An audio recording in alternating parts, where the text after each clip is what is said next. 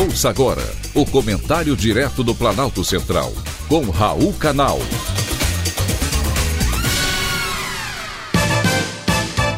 Queridos ouvintes e atentos escutantes, assunto de hoje: regular a mídia.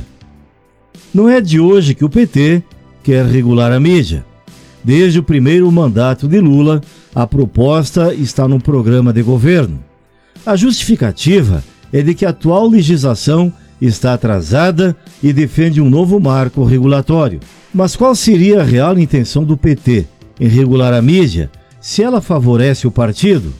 Em recentes entrevistas, o ex-presidente e ex-condenado Lula voltou a defender a necessidade de uma regulação na mídia no Brasil, por meio de um processo que envolva debates com empresas privadas, jornalistas e setores da sociedade o governo Lula chegou a preparar uma proposta de regulação da mídia, que foi entregue à sua sucessora, Dilma Rousseff.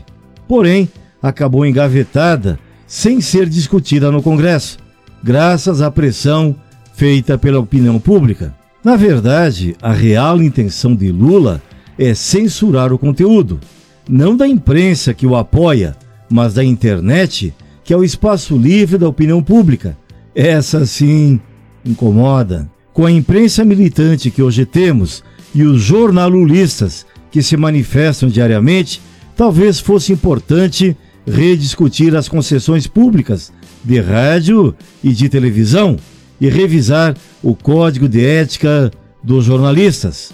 Nas entrevistas que tem dado por aí, o ex-presidente e ex-condenado Lula tem dito que não se pode permitir que a internet que essa imprensa digitalizada, que é uma coisa nova, que ela se transforme numa base de construção de mentiras. Isso não faz bem para a sociedade. Se Lula não gosta de mentiras, não devia continuar usando-as.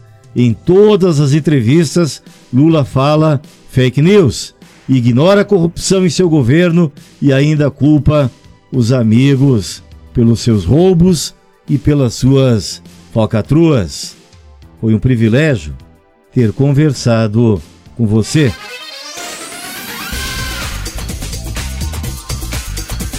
Acabamos de apresentar o Comentário Direto do Planalto Central, com Raul Canal.